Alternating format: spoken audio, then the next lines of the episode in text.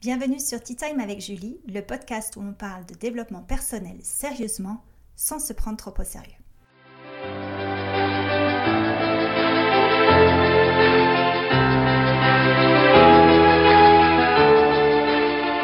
Bonjour, je suis Julie Charef, coach en développement personnel et boosteuse de confiance en soi. Noël approche à grands pas, donc je pense que vous avez déjà fait votre liste au Père Noël pour lui demander des cadeaux par milliers. Et je me suis dit qu'au lieu d'écrire au Père Noël, pourquoi ne pas demander à Merveille tout ce que vous désirez? En l'occurrence, Merveille, c'est vous-même. J'ai voulu faire cet épisode sur le fait de demander plus parce que je trouve que dès qu'on parle de ce sujet, le fait de demander plus, on pense tout de suite à une certaine catégorie de personnes, plutôt de personnalités des arrivistes, des personnes qui ne pensent qu'à elles, des personnes qui sont prêtes à tout pour euh, obtenir ce qu'elles souhaitent.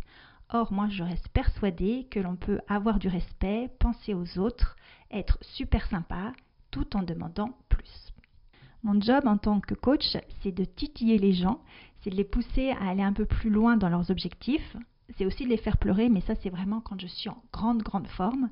Donc je me suis dit que c'était l'occasion lors de cet épisode de partager avec vous certains conseils ou certains points de vue assez intéressants lorsqu'on a envie de demander plus à la vie, à soi-même, à tout le monde. Déjà, pourquoi est-il si important de demander plus? Eh bien c'est parce que la vie nous le demande. Il y a une expression qui dit que la vie, c'est une collection d'expériences, ce que j'adore. Donc une vie riche, finalement, c'est une vie qui est riche en expériences. Alors vous qui m'écoutez, je sais que vous êtes encore des enfants, puisque pour moi, en dessous de 80 balais, on est toujours un enfant. D'ailleurs, parfois au-dessus de 80, mais ça c'est un autre sujet. Et donc, peut-être que vous ne faites pas forcément souvent des bilans de vie. Mais les bilans de vie, c'est hyper intéressant parce que ça permet une rencontre avec soi-même et de se dire, tiens, quelles sont les expériences que j'ai faites jusqu'à présent, quelles sont les expériences qui m'ont permis d'avancer, de, développer, et aussi quelles sont les expériences que j'ai envie de vivre. Pour moi, la vie, c'est un peu comme une piste de danse. Alors malheureusement, les discothèques sont fermées. Enfin, je dis malheureusement alors que ça fait 200 ans que j'y suis pas allée, mais je trouvais qu'une piste de danse, c'est un peu une métaphore de ce qui se passe dans la vie. Vous avez ceux qui s'amusent tous ensemble et qui dansent comme des foufous. Vous avez ceux qui vont à leur rythme, il y a une piste qui passe, mais eux, ils ont un autre rythme dans la tête. Vous avez ceux qui vont danser avec eux-mêmes, vous savez, devant le miroir toute la soirée en train de s'observer et qui ne savent pas qu'il y a un monde autour d'eux. Puis il y a aussi ceux, moi, que j'adorais, c'était ceux qui, je ne savais pas s'ils dansaient, s'ils avaient des spasmes, s'ils avaient mal digéré quelque chose, euh, et qui en même temps s'en fichaient complètement et s'amusaient comme des dingues. Et vous avez aussi ceux qui sont sur leur siège, accrochés à leur siège et qui observent tout cela et qui n'osent pas entrer dans la danse. Or la vie, c'est vraiment ça. C'est à vous de décider si vous voulez vous amuser, si vous voulez en profiter, si vous voulez partager ou si vous voulez rester spectateur. J'aime beaucoup cette métaphore de la piste de danse parce qu'il y a aussi ce côté vitalité, cette joie, cette énergie qu'on peut retrouver. Et malheureusement, en tant qu'adulte, on oublie souvent ce côté joie. Or, demander plus, c'est aussi demander plus de joie. Alors après, chacun a une manière différente d'interpréter la joie, et c'est là où il est tellement important de revenir à soi. Revenir à soi, c'est un concept que j'utilise souvent parce que pour moi, il est essentiel. Revenir à soi, c'est un peu développer sa boussole intérieure. Alors c'est un petit peu chikimiki ou un petit peu très travaillé ou très poétique, mais c'est vraiment cette idée de comprendre quels sont vos vrais besoins, vos vraies envies et vos vrais projets de vie c'est à nouveau le petit clin d'œil à Jessie Van Damme qui nous parle d'être aware, d'être conscient, de prendre conscience de ce qui est important pour vous. Pas ce que la société, pas ce que votre entourage, pas ce que les autres vous disent, mais ce qui est vraiment important pour vous.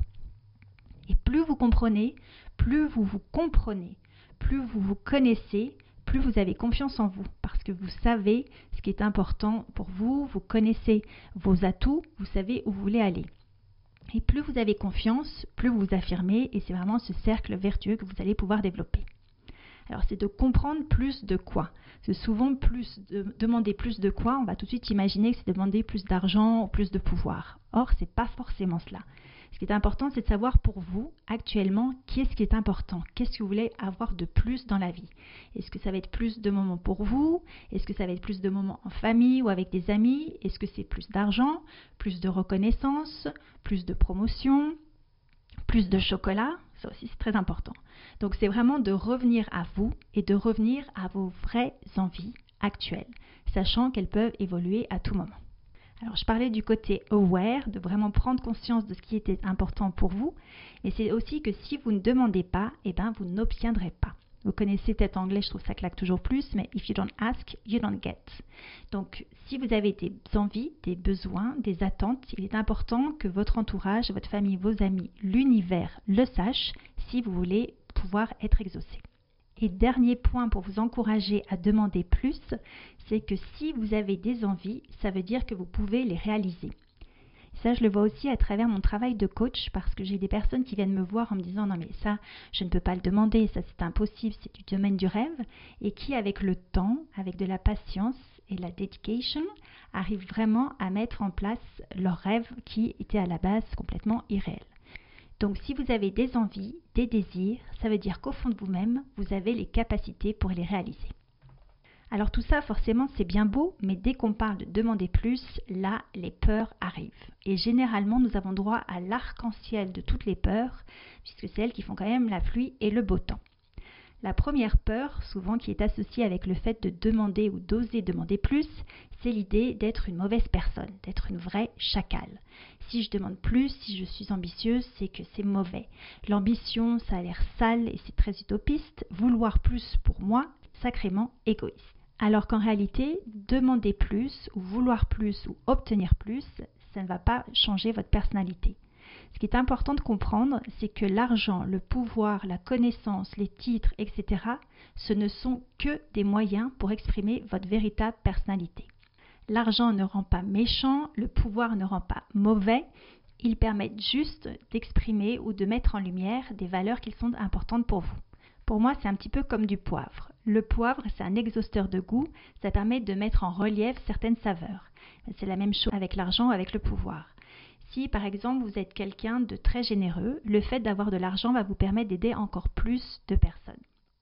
Si vous êtes quelqu'un qui aimait beaucoup euh, la reconnaissance de, de soi, l'argent va vous permettre justement d'acheter plus de grosses voitures, de grosses maisons, de gros et tout, pour pouvoir avoir plus de reconnaissance. Si pour vous la bienveillance est une valeur essentielle, le fait d'avoir une promotion, une équipe, ça va vous permettre de faire rayonner la bienveillance à travers les relations de travail et entre collègues. Si pour vous le dépassement de soi est une valeur primordiale, vous allez peut-être profiter de votre position pour pouvoir challenger encore plus les gens euh, dans votre équipe. Pour certaines personnes, ce sera agréable, pour d'autres, ce sera du stress. Une chose est sûre, c'est que ni le pouvoir ni l'argent ne vous changent, c'est toujours, comme je vous dis, une manière d'exprimer des valeurs qui sont importantes pour vous. Alors que les gentils prennent le pouvoir, s'il vous plaît. Une autre peur qu'il y a aussi, c'est le fait de ne pas savoir comment faire. Ah oui, mais si je demande plus, comment je vais faire pour mettre tout ça en place? Demander plus, c'est aussi vous demander à vous plus. C'est sortir de votre zone de confort. Je ne suis vraiment pas fan de cette expression parce que zone de confort, on a l'impression que c'est agréable, alors que pas du tout. Une zone de confort, c'est juste une zone dans laquelle vous êtes confortable parce que vous connaissez. En fait, le cerveau, comme vous le savez, est une grosse feignasse et donc moins il réfléchit, mieux il se porte. Pour lui, la zone de confort, c'est une zone où il maîtrise, où il a déjà fait 50 000 fois la même chose et donc il n'a plus besoin de trop réfléchir. Le problème avec la zone de confort, c'est c'est vrai que c'est facile, mais c'est pas fun. Donc si vous voulez vous développer, il est essentiel de sortir de cette zone de confort. Et là, tout de suite, le cerveau s'emballe et prend peur. Tant de choses à apprendre, à mettre en place, comment je vais faire, etc., etc. Et pour calmer les peurs, il y a un mot magique, c'est concret. Revenir dans le concret. Alors il y a un exercice que j'adore, c'est le fait de sortir une feuille de papier, un crayon et de noter toutes les peurs que vous avez. Le fait de les noter, de les lister, de les voir vous permet de trouver des solutions concrètes. je prends mon exemple. En 2022, je vais mettre en place un projet que je n'ai jamais fait avant. Donc forcément, là, j'ai commencé à me dire, mais c'est impossible, c'est compliqué, comment je vais faire, etc. etc. Donc j'ai pris une feuille, un crayon, une très grande feuille parce que j'ai eu beaucoup de peur, et j'ai listé toutes mes interrogations, mes peurs, euh, les points que je n'avais jamais fait, tout ce que je devais apprendre, les compétences, les connaissances à développer. Une fois que j'avais la liste, j'ai regardé concrètement les solutions qui étaient à ma disposition. Et ce qui m'a vraiment étonné, c'est qu'en fait, les trois quarts de la liste étaient vraiment des solutions faciles et à disposition. Le quart qui restait, ça va me demander de découvrir, d'apprendre, de tester des nouvelles manières de fonctionner, mais c'est possible. Une autre peur qui est importante lorsqu'on veut demander plus, c'est la peur de l'échec. Alors j'ai fait tout un article à ce sujet, donc je vous mettrai dans les commentaires. Mais demander plus, c'est aussi demander plus d'expérience, de connaissances, et l'échec fait vraiment partie du jeu. Tout à l'heure, je parlais du poivre, là, je vais parler du sel. Je pense que je n'ai jamais autant parlé de cuisine de toute ma vie. Mais finalement, l'échec, c'est un peu comme du sel. Manger du sel tout seul, c'est pas très agréable, donc se prendre un échec, c'est pas très agréable, mais en même temps, un plat sans sel, c'est un peu insipide. Finalement, les projets que vous avez réussis, les choses que vous avez mises en place, je suis sûre que vous les avez d'autant plus appréciées parce que ça n'a pas été facile. Donc l'échec fait partie de la programmation ou fait partie du projet. Il y a aussi un état d'esprit que je trouve hyper important à adopter, c'est que plus vous échouez, moins vous échouez. En fait, plus vous allez échouer, moins l'échec a de l'importance. Et ça fait juste partie du projet. Donc, si vous devez échouer, échouez vite. Et je me suis dit, moi, que le temps que je passais à éviter un échec, j'aurais pu tester au moins trois manières d'atteindre mon but. Quand je dis trois manières, ça veut dire deux échecs et une réussite. Le fait d'accepter que l'échec fait partie de la vie, fait partie du programme, de l'expérience, ça le rend tout de suite moins terrifiant. Et le dernier frein que je voulais aborder dans cette idée de vouloir d'oser demander plus, c'est d'attendre la bénédiction. Souvent, on attend une bénédiction ou une autorisation pour pouvoir parler, pour pouvoir s'exprimer. Alors, entre politesse et faiblesse, non seulement il faut choisir son camp, mais c'est surtout de comprendre qu'il y a un très très grand fossé entre les deux. Alors, si vous avez vraiment besoin d'une autorisation, sachez que je vous la donne. Vous avez ma bénédiction pour demander plus à la vie. Et surtout, beaucoup plus important, c'est donnez-vous cette autorisation. Car comme dirait Mr. Obama, yes, you can.